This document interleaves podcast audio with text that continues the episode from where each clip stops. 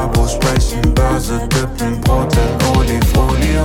Dippen wie die Märkte in der Krise, doch machen die miese. Alles, was sie machen, ist ein Podcast und Rendite. Einen wunderschönen guten Morgen. Herzlich willkommen zu Babos Sprechen Börse. Wir hatten einige technische Schwierigkeiten, zumindest ich auf meine Seite. Denn äh, ich bin heute in München. Wie man sieht, ich bin nicht im Büro. Und äh, Michael scheint ja zu Hause zu sein. Erstmal grüße dich, mein Lieber. Wie geht's dir? Hallo Endrit. Ja, alles äh, gut bei mir. Ich war auch unterwegs. Ich war in Berlin die ganze Woche. Äh, bin aber seit gestern Nacht äh, wieder in Cologne und äh, sitze dementsprechend im Homeoffice. Und ich muss dich direkt korrigieren. Äh, das sind keine technischen Probleme, wenn deine Augen äh, nicht funktionieren. Stimmt. Äh, stimmt, also es sei denn, du bist so ein Cyborg, aber schieb das nicht auf hier Intel oder Mac oder was auch immer du da benutzt. Mein wo, was machst du in München? Ähm, gestern gab es die, ähm, wie, wie nennen die das? Also von der Baderbank Tag der offenen Türen.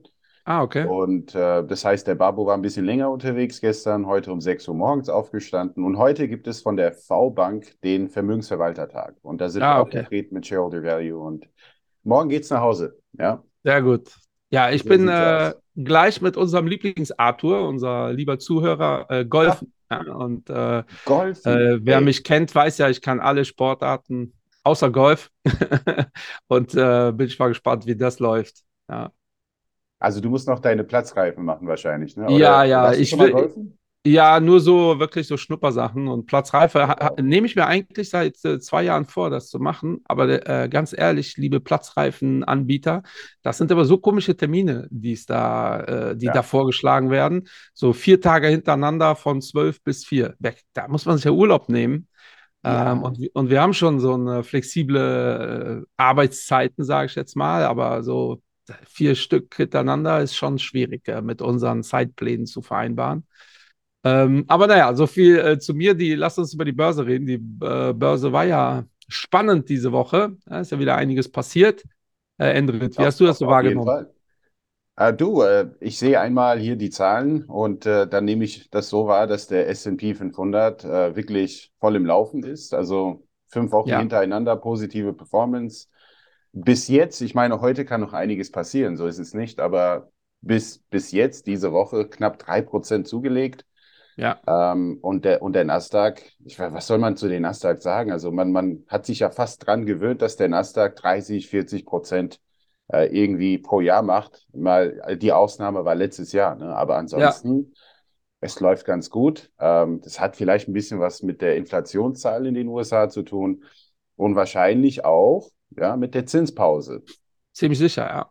Gehe ich mal Ja, von ich- aus, ja? Ja, ja, ich finde die Zinspause, also für die Babinas und Babos, die das nicht mitbekommen haben, äh, am Mittwoch, also erstmal war, ich glaube, am Dienstag, äh, die Inflationszahlen wurden veröffentlicht und da äh, gab es eine positive Überraschung. Äh, 4%, da haben die meisten ein bisschen mehr erwartet. Die, so die Ja. Schätzungen lagen so bei 4,1, 4,2, je nachdem, was ihr euch da so anguckt. Ähm, und da war 4% schon positiv. Das hat natürlich dafür gesorgt. Also SP fast 3% äh, im Wochenverlauf.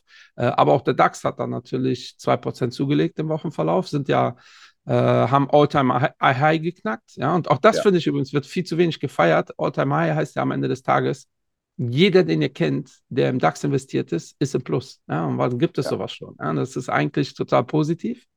Ähm, das heißt, das war die erste positive Überraschung. Dann ging der komplette Markt davon aus, dass äh, die, eine Zinspause kommt. Das wurde Dienstag auch schon eingepreist, mehr oder minder. Und am Mittwoch kam die auch. Ja, äh, Jerome Powell hat dann gesagt, so dieses Jahr, ich glaube, die haben jetzt zehnmal hintereinander die Zinsen erhöht ähm, und äh, diesen Monat zum ersten Mal nicht.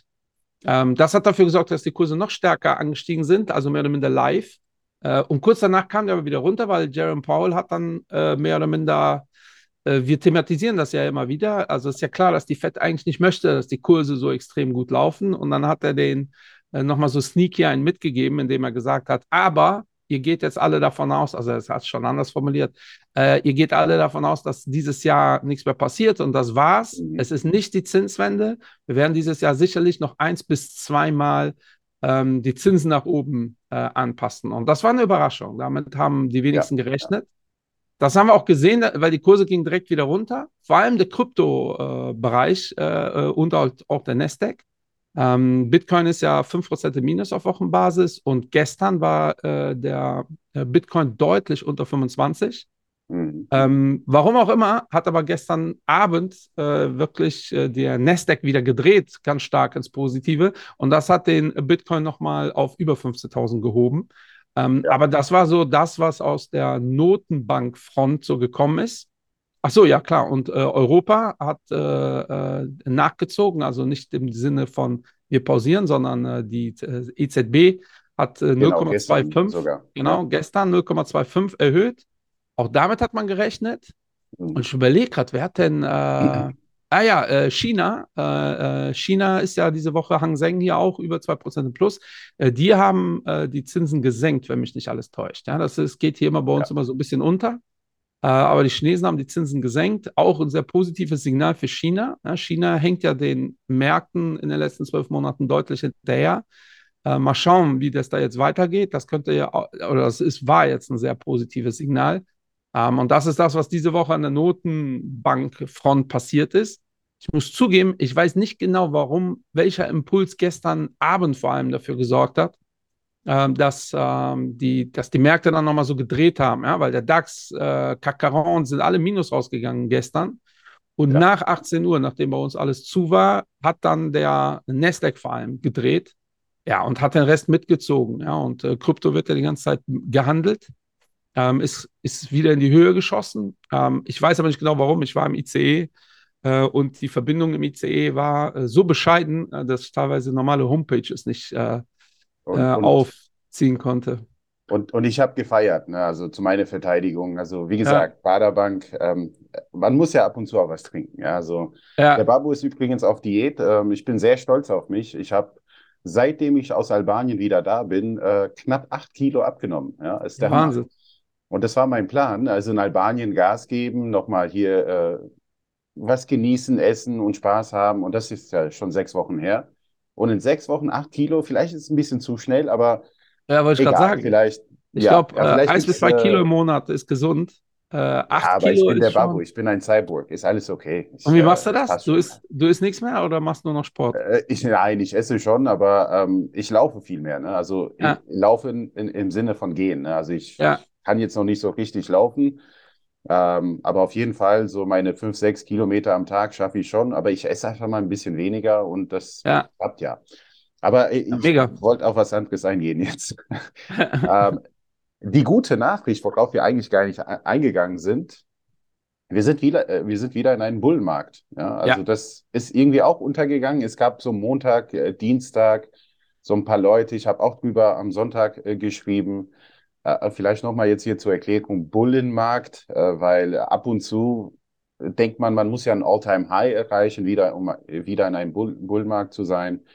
Äh, man muss tatsächlich vom dem niedrigsten Stand, ja, so ich nehme jetzt hier den S&P 500, äh, von dem Stand aus muss man wieder 20 Prozent steigen. Also der S&P ist tatsächlich noch nicht so weit, dass wir einen neuen All-Time-High haben, aber wir sind immerhin in einem neuen Bullenmarkt und das sieht ja. schon mal ganz gut aus. Äh, der Nasdaq ist schon ein bisschen länger in einem Bullenmarkt. Der Dow Jones braucht noch ein bisschen, so ein paar Prozentpunkte. Aber es sind die Small Caps, vor allem die Small Caps in den USA und ein guter Indikator dafür ist dann der Russell 2000 für die, also kleineren Unternehmen, die Nebenwerte. Also der ist noch weit weg von einem Bullenmarkt. Ja, also ja. der ist ungefähr äh, jetzt gerade von, von dem äh, Tiefpunkt, also um 11, 12 Prozent gestiegen.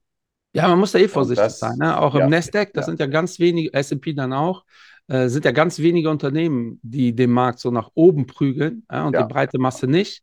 Ja, weil generell ist ja die Stimmung, äh, vor allem so in der Beraterlandschaft, nicht unbedingt positiv. Das hat mehrere Gründe. A, ähm, emotional gibt es gerade viele geopolitische Themen, äh, generell viele politische Themen, viel aufgeheizte Spannung. Ähm, das schlägt sich auch auf die Beratungsalltagssituation äh, über. Dann äh, liest man es überall. In den USA sind es nur ein paar Titel, die den Markt nach oben prügeln. Mhm. Ähm, es gibt wirklich ganz viele äh, Themen. Dann äh, habt ihr die Small Caps, funktionieren noch nicht so wirklich ganz. Ähm, dann haben wir Zinsen wieder. Ja, das ist ja Anleihen war ja eine tote, ja, tote Asset jetzt in den letzten sieben ja. Jahren. Wir haben ja eine Strategie, äh, die stark im Bereich Anleihen unterwegs ist. Und seitdem ich bei Claton bin, äh, kann ich sagen, ist das das erste Mal, dass wir wirklich richtig Geld verdienen mit Anleihen. Das war jetzt in den letzten fünf Jahren nicht so. Ähm, deshalb haben wir da die Aktienposition reduziert und äh, viele denken, wir wären dann jetzt bearish. Aber das ist einfach relativ logisch. Das ist eine defensive Strategie. Wir kriegen jetzt über 4% mit Anleihen, dann brauchen wir nicht mehr so viel Aktien. Dann geht es nur darum, äh, die Volatilität ein bisschen rauszunehmen. Äh, nur die Leute interpretieren das direkt so und dann merkst du, dass der Markt sehr nervös ist. Ähm, und das ist in der Regel ungewöhnlich für Bullenmärkte. Ja? Also äh, äh, All-Time-Highs in Europa fallen gerade wie die, äh, wie die Fliegen von der Wand. Ähm, wir sind in äh, Bullenmärkten. Normalerweise ist das eine positive Phase. Auf der anderen Seite ist das gut, dass wir keine Euphorie haben. Ja, weil Euphorie sorgt dafür, dass es Übertreibung gibt. Und wenn wir uns äh, so ganz einfache Kennzahlen angucken wie KGVs, ist die Welt auch in Ordnung. Ja, USA mhm. geht schon wieder in eine Richtung, vor allem in, in manchen Tech-Unternehmen, die bedenklich ist. Ähm, aber prinzipiell ist die Welt jetzt nicht übertrieben äh, hoch bewertet. Ähm, und das sind eigentlich positive Indikatoren, ja? weil äh, immer wenn All-Time-Highs auch fallen, kommen die Crash-Propheten um die Ecke und sagen, so jetzt geht es wieder runter, weil das klingt dann so logisch. Äh, weil äh, die, die äh, emotional denken wir oft, äh, die Märkte sind so wie ein Paternoster. Es geht hoch und dann muss natürlich auch wieder runter, kurzfristig danach. aber theoretisch spricht nichts dagegen, dass es weiter hochgeht. Vor allem, wir kommen jetzt in den Sommer, geringe Liquidität, wenn es keine negativen ja. Nachrichten gibt, kann es auch gut sein, dass das so bleibt.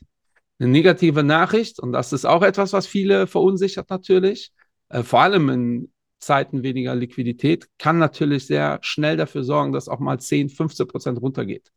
So, und das, das ist, glaube ich, die Fall, Gemengelage.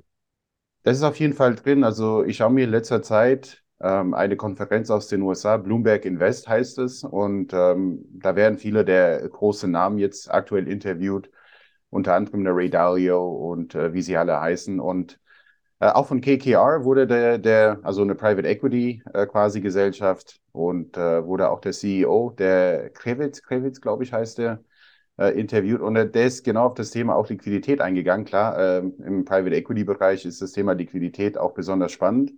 Da hat ja eine, eine Statistik hervorgerufen und ich musste einfach mal nachgoogeln, weil ich dachte, so, das kann nicht sein. Aber tatsächlich hat er auch über die äh, Pandemic Savings gesprochen. Ne? Also das vergisst man ja auch, weshalb auch die Inflation entstanden ist. Es ist nicht nur Energie, weil Energie ist ja quasi weg. Ne? Also wir sind da in dem Bereich, in einem deflationierten Bereich sogar. Aber die Inflation ist immer noch relativ hoch, relativ, ja. ja. Ähm, und dann habe ich mir dann äh, quasi diese, diese Statistik, also ich habe verschiedene Sachen gefunden und von Februar, so ungefähr März 2020, so kurz vor der äh, ja, Pandemie, bis August 21 äh, haben die Amerikaner insgesamt 2,1 Billionen US-Dollar dann quasi gespart. Ja, äh, dazu muss man auch sagen, einiges kam ja auch von den steigenden Aktienkursen, äh, wo man auch äh, einige Gewinne mitgenommen hat. Äh, sicherlich einiges von den äh, verschiedenen Programmen, die da Donald Trump auch damals quasi initiiert hat. Und von diesem Höhepunkt bis jetzt, also es sind nur 900, ja nur, ne, aber trotzdem 900 äh, Milliarden sind jetzt übrig. Ne? Ja. Und, und so langsam geht das Cash aus. Ne? Also 60 Prozent ist schon ausgegeben worden. Ja, die Zahlen haben wir uns auch immer angeguckt, weil äh, das ja. hat die FED ja auch ganz klar gesagt, dass die Leute zu viel Geld auf dem Konten haben, äh, weil die Energiepreise waren ja eher ein europäischer Treiber. Ja. Äh, der amerikanische Treiber waren ja erstmal die steigenden Löhne, weil die alle wieder eingestellt worden sind, nachdem die entlassen wurden in der Pandemie. Ähm, und dann hatten wir diese schlimme Kombination für die Amerikaner, äh, weil auch da müsst ihr wissen, die Amerikaner sparen eigentlich nicht. Das ist eher so ein deutsches ja. Ding. Ja? Ähm, und die Amerikaner hatten dann die Situation, die wurden entlassen, werden wieder eingestellt. In der Zeit, wo sie entlassen worden sind, kamen sie an Geld ähm, und hatten dann natürlich, A, merken die, alle meine Kumpels werden wieder eingestellt. B, ich habe ja Kohle aktuell. Ähm, das ist eine sehr, sehr gute Verhandlungsposition gewesen. Ne? Und dementsprechend fordert ihr dann einfach mehr Geld. Äh, mehr Geld, höhere Löhne, Löhnpreisspirale, etwas, was bei uns eher so ein Zweiteffekt ist oder Sekundäreffekt, ist in den USA eher ein Primäreffekt gewesen. Ähm, und daher ist das schon ganz wichtig. Da gucken ganz viele Investoren drauf. Ich finde auch ganz spannend, Markus Koch hat diese Woche gesagt, er geht davon aus, dass wenn die FED äh, ein neues Inflationsziel ausgibt von 3%, dass das die Märkte sehr wahrscheinlich äh, sehr stark beflügeln würde, weil ja. äh, wir ja. dann davon ausgehen, der Markt dann davon ausgeht, okay, jetzt haben wir wieder Normalität, ähm, die Zinsen können äh, runter, äh, weil äh, an, an wenn die FED das aber nicht macht, an den 2% festhält, so ähnlich gilt es aber auch für die Europäische Zentralbank, das glaubt nämlich ja. keiner, dass in den nächsten zehn Jahren wir irgendwie äh, zwei oder unter zwei äh, Prozent Inflation haben werden mhm. in den Regionen, die so hart gebeutelt wurden von der Inflation. Ähm, dann könnte das ein sehr, sehr positives Signal sein. Aber die FED hat jetzt am Mittwoch relativ klar gemacht, so weit sind wir noch nicht. Ja, muss man ja. einfach so sagen. So, unter dem also Kontext, ich, ich, das, ja. das ist gerade das Thema, ne? Und dem Kontext, sorry, Endrit, äh, ich habe es ja gestern gepostet und muss jetzt hier den lieben Marvin grüßen, der mich direkt angeschrieben hat, äh, warum wir über Solana reden wollen. Ähm, erstens äh, reden wir über alles, was die Märkte bewegt, aber äh, mir geht es darum, äh, der Bitcoin, der ist ja sehr, sehr hoch korreliert mit dem Nasdaq. Aber die Verunstimmungen im Bitcoin-Markt kommen daher, dass äh, Coinbase und äh, wie heißen die anderen? Äh, auf jeden Fall zwei Riesenanbieter, gerade von der äh, amerikanischen Börsenaufsicht ähm, äh, verklagt werden. Ja, und, Ir äh, irgendwas mit B, glaube ich. Ich vergesse es immer. Äh, ja, warte, warte. Ich gucke es jetzt nach. Aber das lässt mir keine Ruhe. Ich habe es hier irgendwo auf einer Seite stehen. Erzähl mal was, Endrit, dann bin ich gleich soweit. ja, also eigentlich wollte ich nur, du hast ja über 3% Inflation gesprochen, aber das, das wird wahrscheinlich die neue offizielle, das neue offizielle Ziel sein, aber das inoffizielle Ziel wird wahrscheinlich irgendwie 4%, ne? dass die meisten ja. auch ja, mit 4% ja. Inflation äh, raten über die nächsten Jahre dann auch zufrieden sind ja. und keine Angst haben, dass irgendwie etwas aus den Rudern äh, gerät oder ähnliches. Aber es ist Binance. Das muss, das muss die, sage ich, ja? Mit ja, B, ja irgendwas, mit B. B ja. Also. Binance und Coinbase. und Binance ist, glaube ich, der größte Player, die, die äh, ja. ein bisschen Fußball gucken, die sponsoren auch äh, ohne Ende Fußballmannschaften und die werden von der Börse Aber Die Babu sponsern sie immer noch nicht. Ja? Ja, genau. Ja, ich glaube, das wird dann nicht passieren, nachdem du sagst, äh, alles Betrug und Scam.